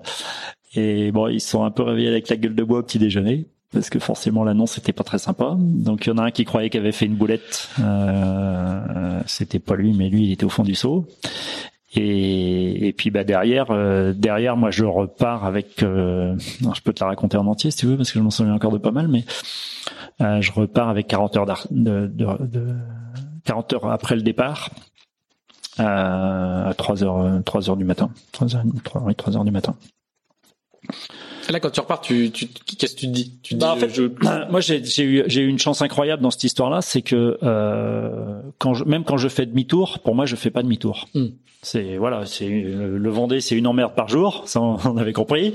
Euh, bon, là, il y en a une grosse, c'est pas grave, on va la gérer. Euh, et, et d'ailleurs, moi, quand j'ai fait demi-tour, quand le, le, à 10 heures du matin, juste après euh, m'être rendu compte de la boulette, euh, je suis toujours en mode course. C'est-à-dire, je suis pas euh, oh merde, poum, j'ai ok, donc euh, j'ai tel problème. La solution, c'est je vais au Sable d'Olonne, j'appelle mon équipe, machin bidule, et on met en place mmh. le, processus. Euh, T'es dans l'action. Je suis complètement dans l'action. Mmh. en plus, je sais que j'ai déjà explosé les, mecs qui étaient autour de moi, donc voilà, je suis dans le coup. J'ai pas mmh, et, euh, et ok, bah le Vendée c'est long et, et, on va et on va voir ce qui se passe. Quoi. Et, du coup, quand je fais de demi-tour, pour moi c'est pas c'est un, un demi-tour physique. Effectivement, tu, tu fais demi-tour et tu reviens de, de là où t'es parti. Mais je suis toujours en mode course et je suis tout le temps resté en mode course. Euh, quand euh, quand je vais me coucher à minuit après avoir fait un petit brief avec les gars en leur disant bah profitez-en il y a ci il y a ça il y a ci euh, qui qui déconnent sur le bateau euh, euh, je, je, je m'allonge dans le lit et j'étais persuadé que j'allais pas réussir à, m'endormir tellement j'étais énervé, tellement j'étais euh, à cran, tu vois, mais euh, shooté complet à, l'adrénaline. Et euh, bon, je, je, me suis endormi au bout de trois secondes certainement. Et, et j'avais demandé. Ah, t'as trouvé le sommeil sans souci. Ah bah oui, oui, bah j'étais j'étais bien cramé déjà. Hein. Bon, la première nuit avait été un peu dynamique parce que quand mmh. tu quand tu pars sous J1 GVO et que les autres sont euh, un, un J2 forcément tu vas avoir quelques manœuvres de plus à faire que les autres. Et en plus, les bateaux étaient, étaient assez puissants. Hein. Moi, j'étais aujourd'hui, on est limité à 20, 27, 25 tonnes mètres à peu près. Moi, j'étais à 32. Hmm. Donc, le bateau était quand même bien physique. Ça me faisait pas peur. Hein. J'aimais bien ça. En plus, quand tu arrives du multi, si tu veux, tu arrives sur un IMOCA de 18 mètres de long. Euh, bon, bah, ça va. Quoi. On va réussir, on va réussir à aborder les voiles. Hein. Alors, pour, pour résumer, hein, tu vas, tu vas transpercer la flotte, comme on dit. Euh... Bah, en fait, moi, j'avais pas de, j'avais, je, je savais que la route était longue et j'avais je savais que j'étais capable de d'aller euh, d'aller vite puisque le, euh, la saison euh, m'avait m'avait donné ça comme comme point de repère. la motivation était intacte et, en plus c'était d'une certaine façon beaucoup plus facile parce que tu te mets ton propre rythme, tu t'imposes ton propre rythme, t'es pas là à regarder les autres à droite à gauche. Et je pense que pour avoir discuté avec avec Laurence Dacoury qui était mon attaché de presse qui était une qui est une, athlète, elle me dit bah les autres ils étaient dans un faux rythme. On en a parlé après parce qu'en fait ils étaient tous euh, ils étaient tous contents d'être d'être d'être ensemble et si au bout de cinq jours, tu as euh, Loïc Perron, euh, Jean-Luc Vincent Rioux, machin, tout, poum, tu dis bah c'est bon, c'est c'est ça qu'il faut faire. Je suis dans le bon tempo. Je, suis dans le bon tempo. Donc euh, et moi j'avais pas cette référence là, puisque j'avais autour de moi j'avais pas j'avais quasiment personne ou des ou des, des mauvais bateaux. Euh, donc voilà, moi j'ai mis j'ai mis l'accélérateur là où je pensais que c'était le, le, le tempo qu'il fallait tenir. Et puis bah et puis vas-y. Et puis bah t'as plus de t'es plus influencé par la trajectoire des autres. Tu fais vraiment ta course pour toi. Euh, et du coup, t'es es beaucoup plus détendu d'ailleurs. Mmh. Euh, et du coup, tu fais moins de conneries euh, et tu fais la route que tu veux. Et puis, bah, et puis, bah après, ce, après, c'est sûr que je m'attendais pas à revenir aussi. C'était pas ce schéma-là qui était prévu. Euh, ah bah, c'est pas en partant, non. C'était mmh. plutôt le schéma de avant d'avoir mon problème. Maintenant, euh, quand je suis quand je suis reparti au large du Portugal, quand je me suis retrouvé avec 650 000 de retard à peu près.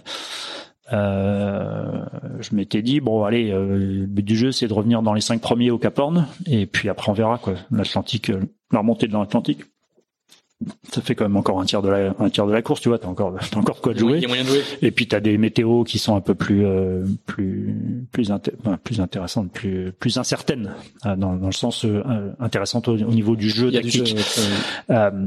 et et puis bah euh, je remonte dans les dix premiers à l'arrivée dans les mers du Sud. Et puis bah tout l'océan Indien où quasiment tous les jours il y avait un bateau qui qui restait sur le carreau.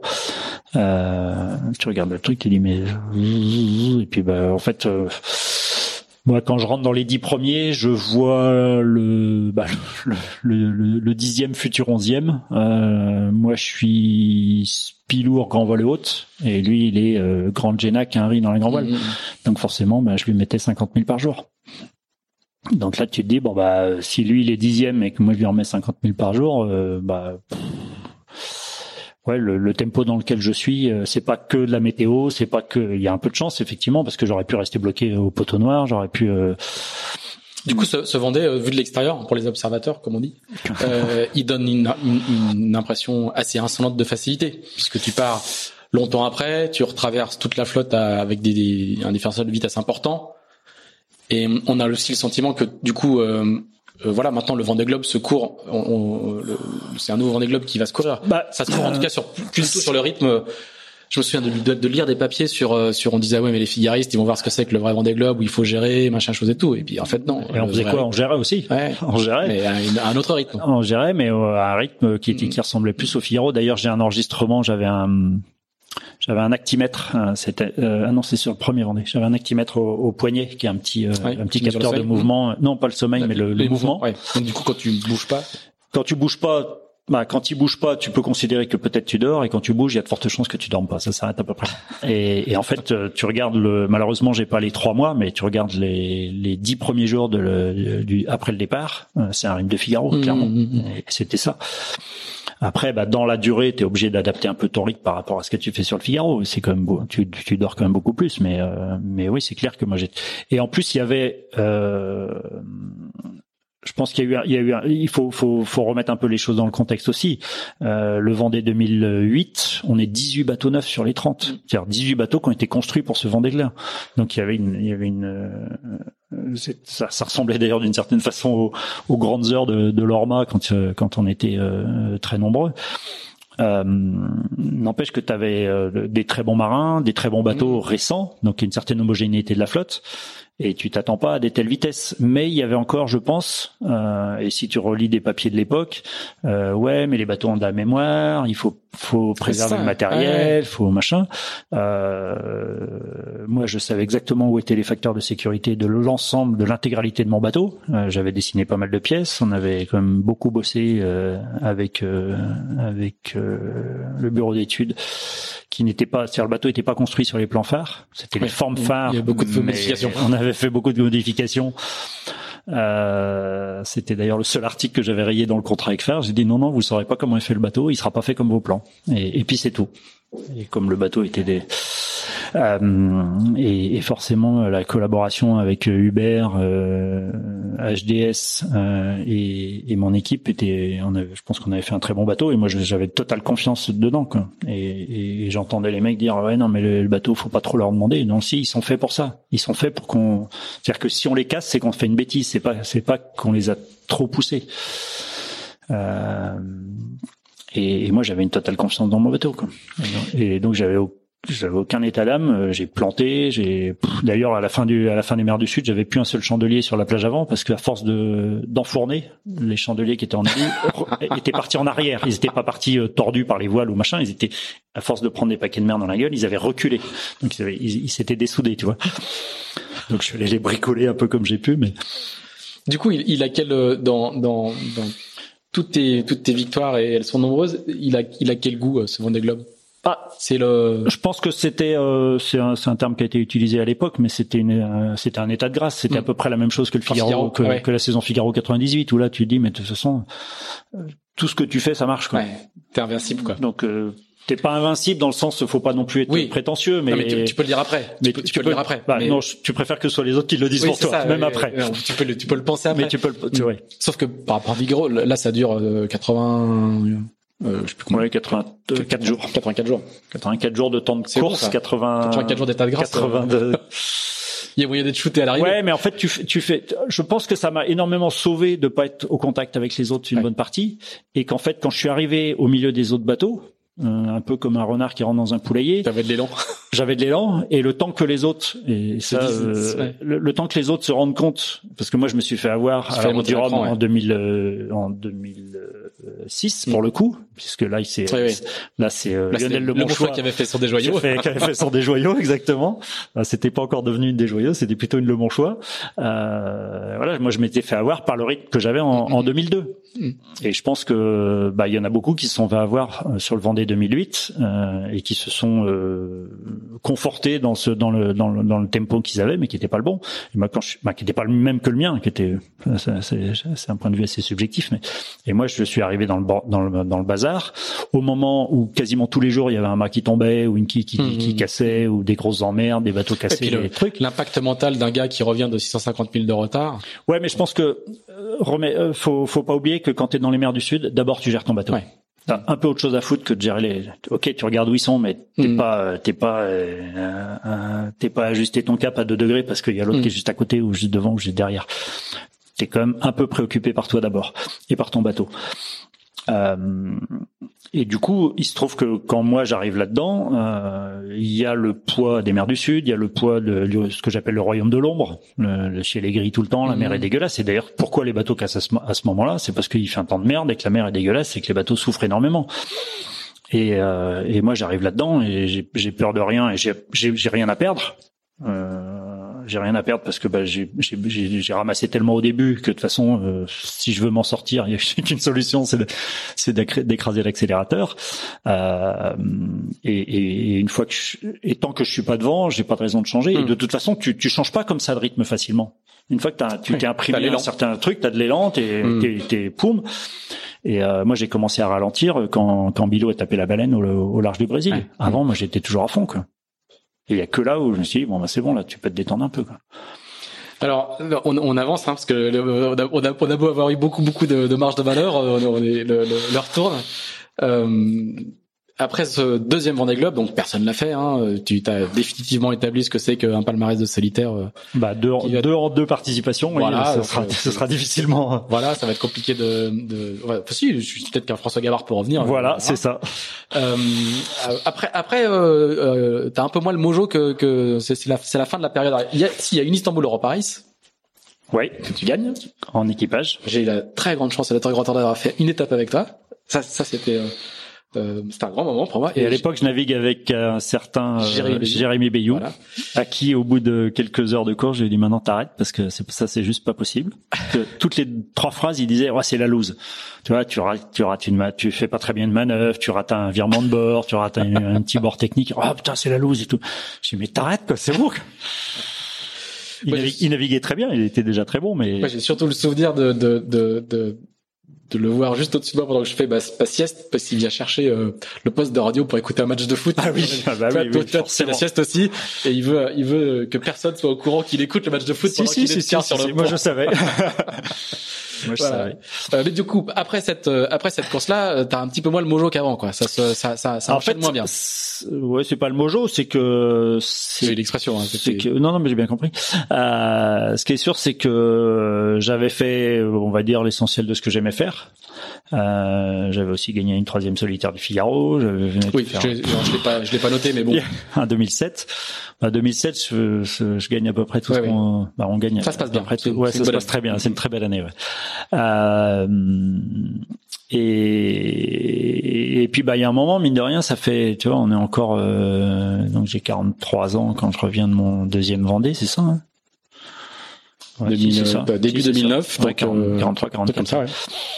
bah il y a un moment moi ça fait 25 ans que je fais que ça hein, c'est bon je et puis je, je l'ai pas fait à moitié quand même. Non, tout à fait. Euh, indépendamment des résultats, le temps passé, l'énergie passée, le, le focus, euh, c'est moi j'ai je, on le disait, on le disait ma remarque n'avait pas pour vocation d'être désagréable. Non, non, non, je, non, je, constatais. Non, non, parce que tu relances un projet d'Imoca. Mais c'est aussi, un projet de derrière. C'est ce qu'on disait, c'est ce qu'on disait aussi euh, euh, avant de commencer pendant le déjeuner. C'est euh, moi, des, des, à, ce moment-là, il y a beaucoup de gens qui me disaient euh, ah ben vous naviguez pas en ce moment, vous êtes en vacances. Je dis non, justement, c'est là qu'on bosse. Quoi.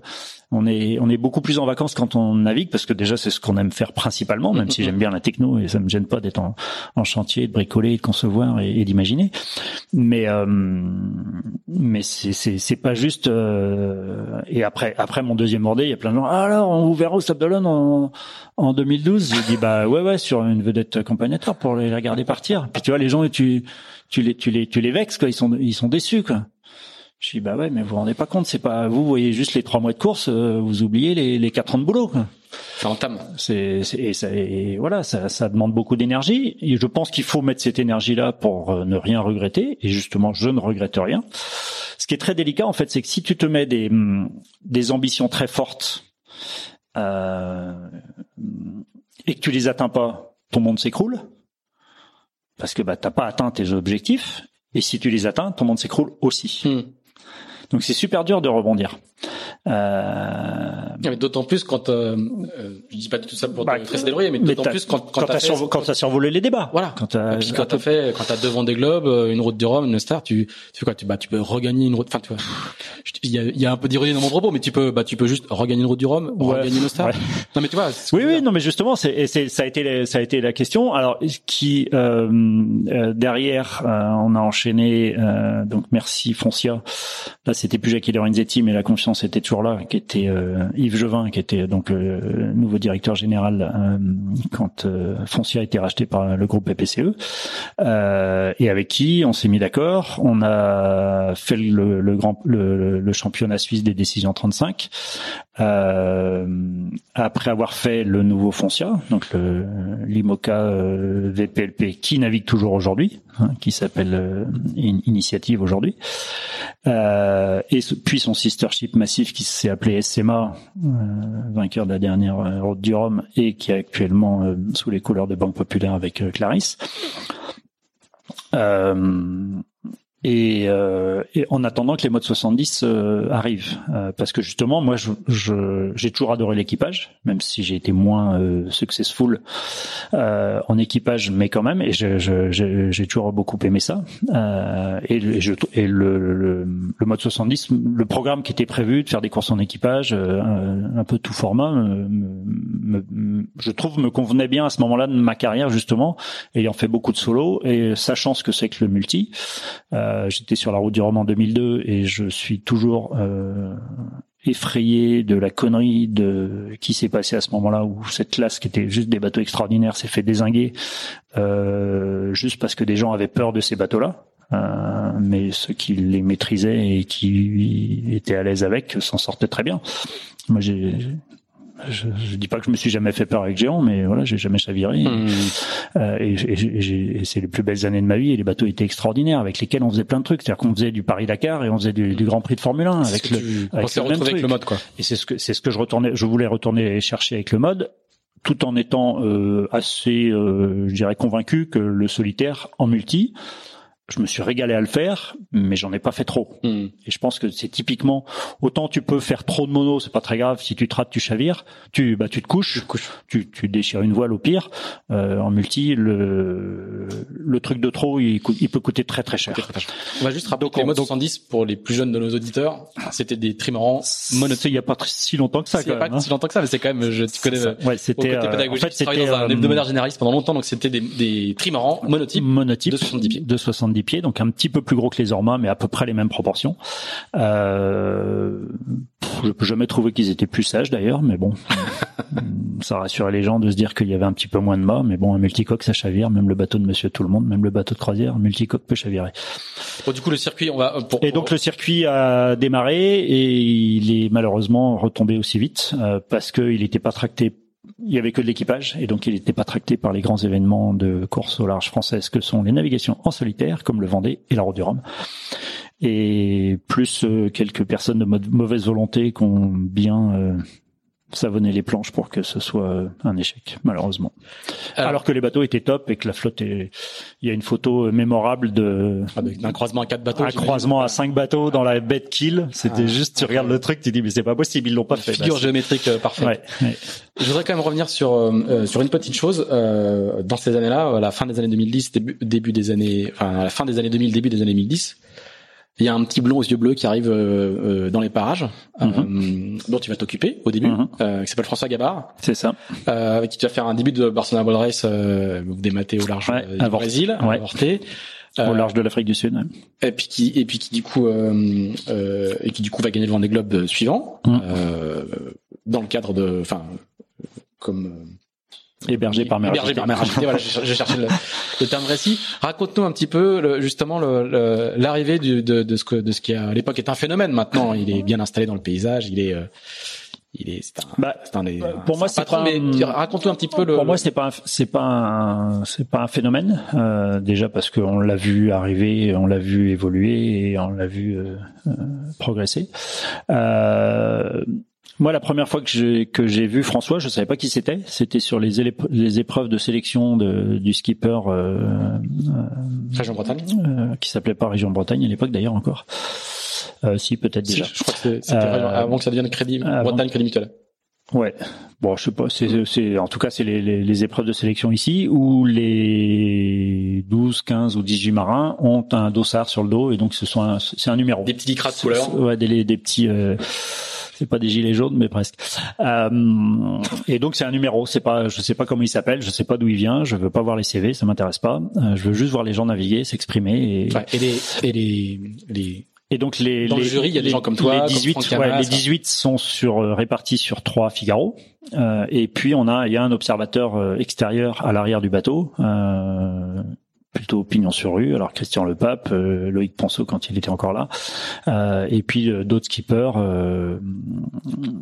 qui d'ailleurs c'est assez étonnant parce que quand tu arrives à bord, ils ils savent plus s'ils ont le droit de te regarder ah bah ou ils sont un peu sous pression tout de suite. c'est assez sympa. Moi j'assistais de, de l'intérieur, j'avais fait un, un, grand papier pour voir les voiliers, ça s'appelait la Starac de la voile, un truc comme ça. Mhm. Et, et je vois bien, c'est des minots qui ont 20 25 ans et puis euh, t'as un examinateur qui arrive sur le bateau pour les suivre, c'est euh, Franck Camas, Pichat des joyaux. C'est ça. Oh les gars, faites comme si j'étais pas là. Ouais, non, c'est un peu ils ont un peu de mal vivre. Et donc euh, donc pour parler de François, euh, moi je me souviens de euh, très bien d'une d'une d'une de ces journées-là où euh, bah, sur les six qui étaient devant moi, j'en avais euh, quatre qui regardaient leurs mains et leurs pieds et leurs ficelles, et puis deux qui levaient le nez. Euh, il y avait François et Fabien Delahaye. Euh, qui étaient les deux qui étaient déjà passés depuis longtemps au stade de maîtriser l'objet, même s'ils n'avaient pas encore beaucoup d'expérience en Figaro. Mais voilà, c'est un bateau à voile, ok, euh, c'est bon, hein, c'est un bateau à voile. Quoi. Puis on va regarder où il faut aller, où sont les risées, où est le plan d'eau, que font les que font les concurrents. Et, et c'est très visuel en fait. T'as pas besoin de, de savoir euh, le passé de, de, de, qui que ce soit. Tu les fais tourner à tous les postes, donc très vite tu vois celui qui est euh, qui est, qui est polyvalent ou celui qui est. Euh, T'en as qui sont super bons à la barre, mais dès qu'ils arrivent devant un winch, ils savent même pas dans quel sens ça tourne. Bon, ben, ceux-là d'une heure, c'est pas possible. Euh, ceux qui savent manœuvrer un spi et faire des empannages presque les yeux fermés, mais qui savent pas barrer. Bon, ben voilà, tu, tu fais vite le tour quoi. Donc, euh, donc c'est la première fois que j'ai vu François. après, il a été euh, donc sélectionné. Euh, au détriment d'un autre qui était très bon et qui est en train d'ailleurs de faire une très belle chose, euh, mais qui avait un peu trop d'ambition et qui avait pas tout à fait compris les règles du jeu, du système de, de sélection. Euh, et, et puis bah il a pu s'exprimer, il faisait des bons coups, euh, il a bien, il a bien tourné. On voyait déjà qu'il y avait de l'ambition quand même, parce que François, il, est, il est performant et, un vrai compétiteur depuis très longtemps. Hein. Il a commencé en optimiste. Hein. Mais il est pas là, il est pas là. Lui, pour le coup, il n'était pas du tout là dès le début pour euh, faire des belles choses. Il était juste là pour gagner. Euh, et puis, bah, il a, il a grandi et il s'est développé. Et quand il est venu me voir la première fois, euh, c'était bien avant la Barcelona. Ça devait être deux ans avant.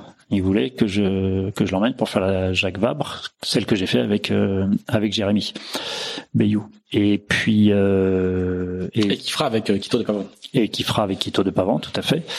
Euh, François était passé par le centre d'entraînement de de la Grande Motte avant de venir à, à, Port-la-Forêt. Mhm. Et et t'as beaucoup de jeunes marins. Enfin, je fais juste un aparté. T'as beaucoup de jeunes marins qui qui à l'époque t'appelaient et te disaient je voudrais faire la Jacques Vabre avec toi euh, bah il y a tout oui il y a, y a, toujours hein. il y a toujours et tant mieux d'ailleurs c'est bien euh, pas... mais des enfin je veux dire des marins pas conf... Euh, des, des, des, jeunes pousses quoi pas confirmés qui qui euh...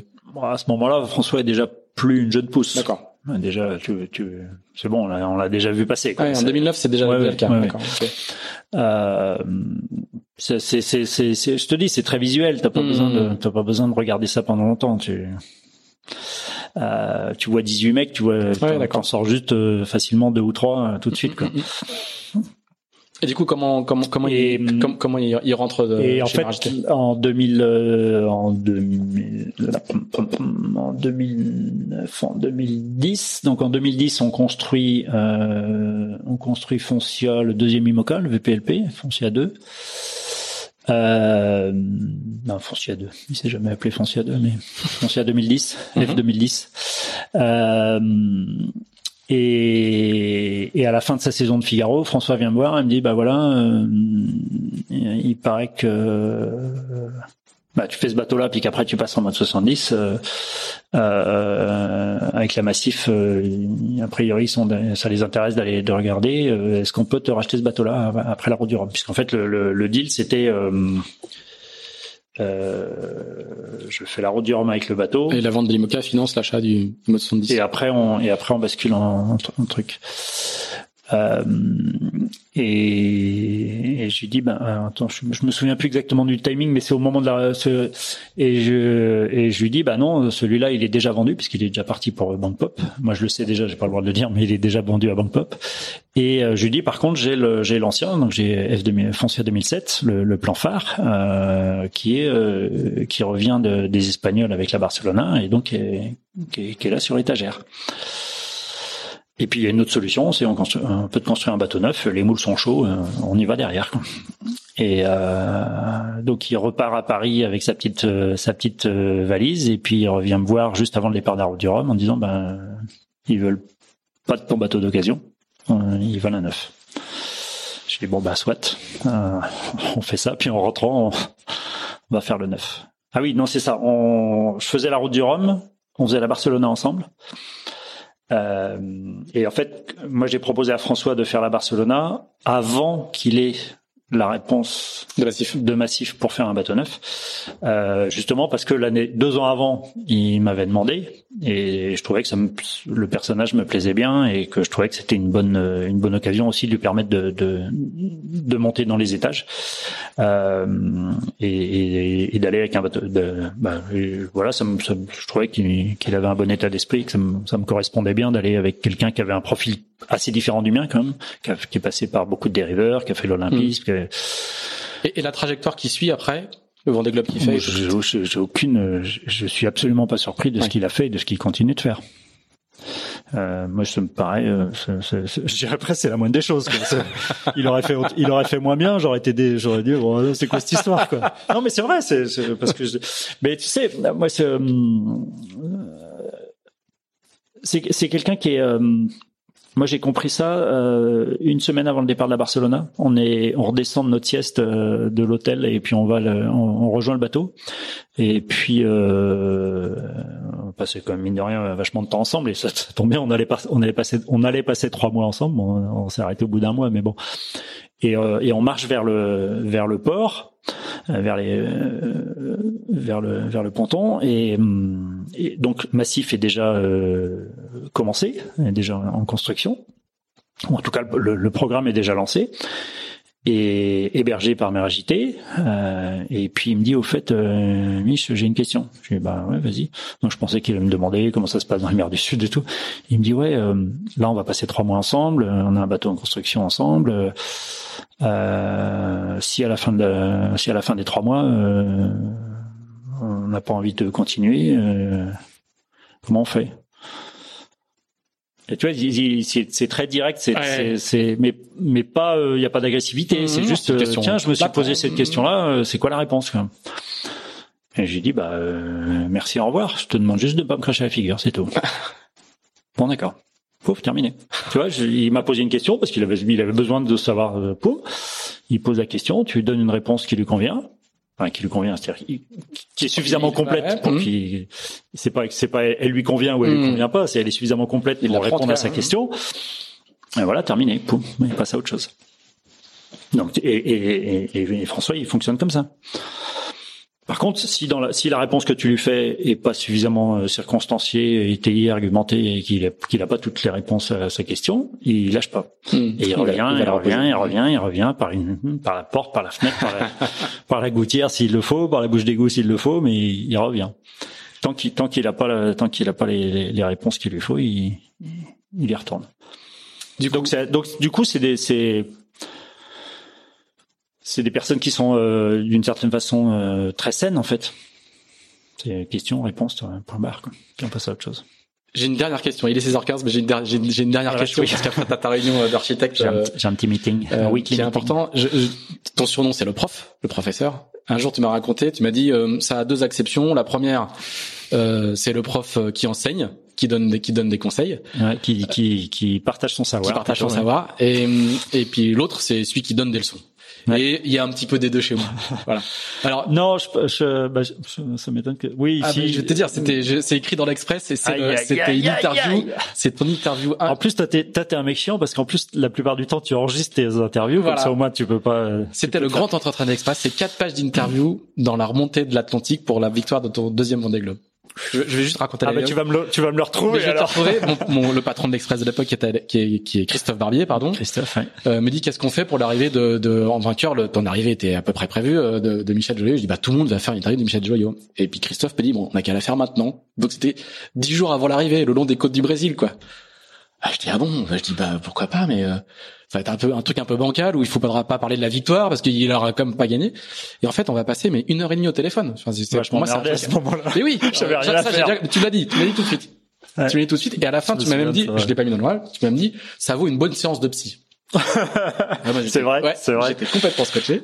J'étais complètement scotché, et c'est là où tu m'as dit euh, le, prof a ces deux exceptions là. Celle qui m'intéresse, euh, c'est pas c'est pas celle du donneur de leçon, c'est plutôt celle de celui qui est dans, dans la transmission et dans le partage du savoir.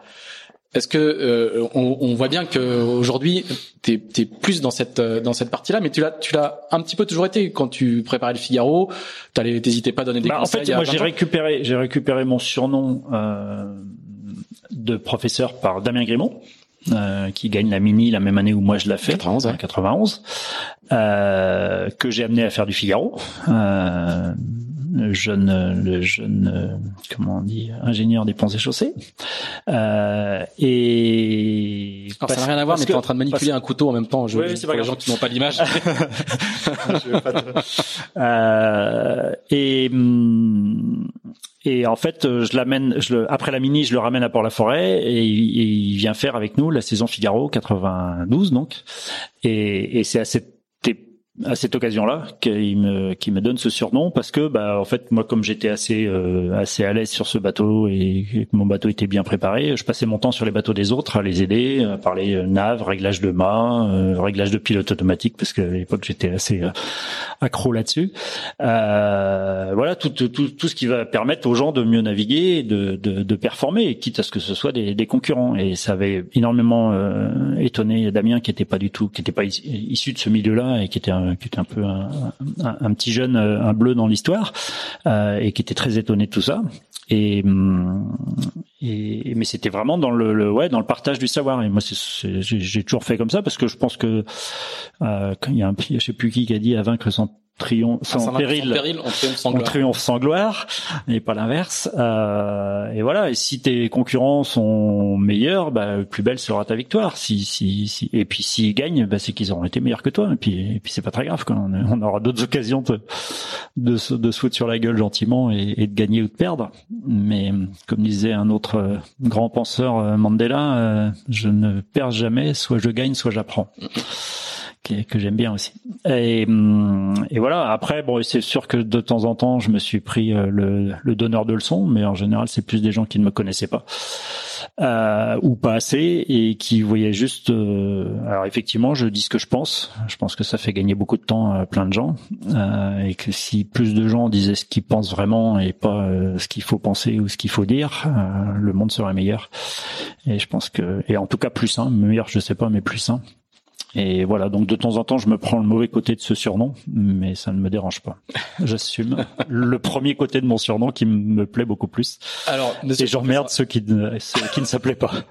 Monsieur le professeur, un, un, un conseil que tu aurais donné pour les, les, jeunes marins, apprentis marins, les gens qui veulent faire la mini du Figaro?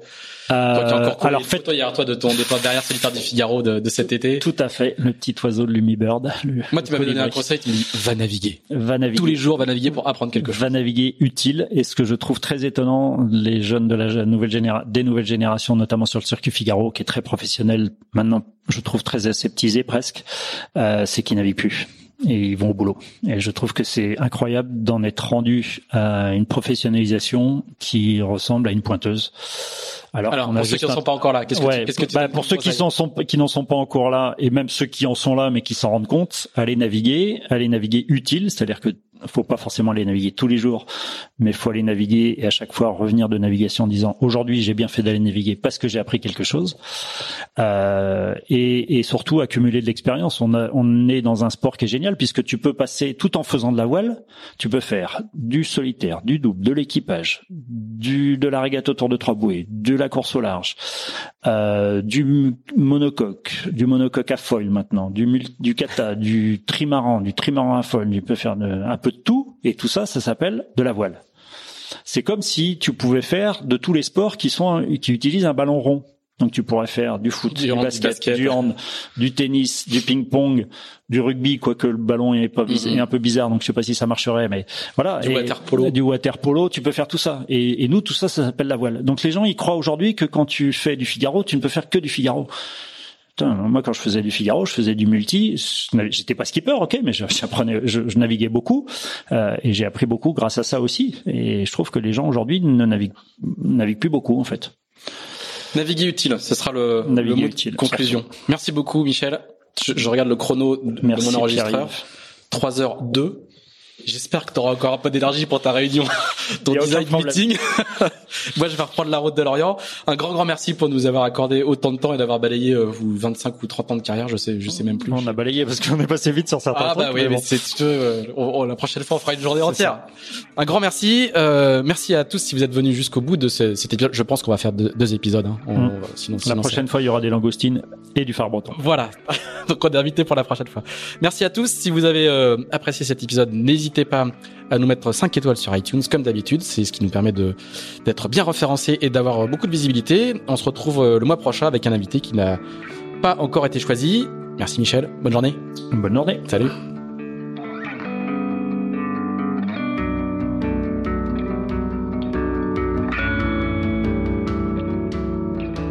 Merci d'avoir écouté ce nouvel épisode d'Into the Wind produit par Tip Shaft. Si vous l'avez apprécié, n'hésitez pas à le partager, n'hésitez pas non plus à nous dire ce que vous en pensez en bien ou en mal. À bientôt!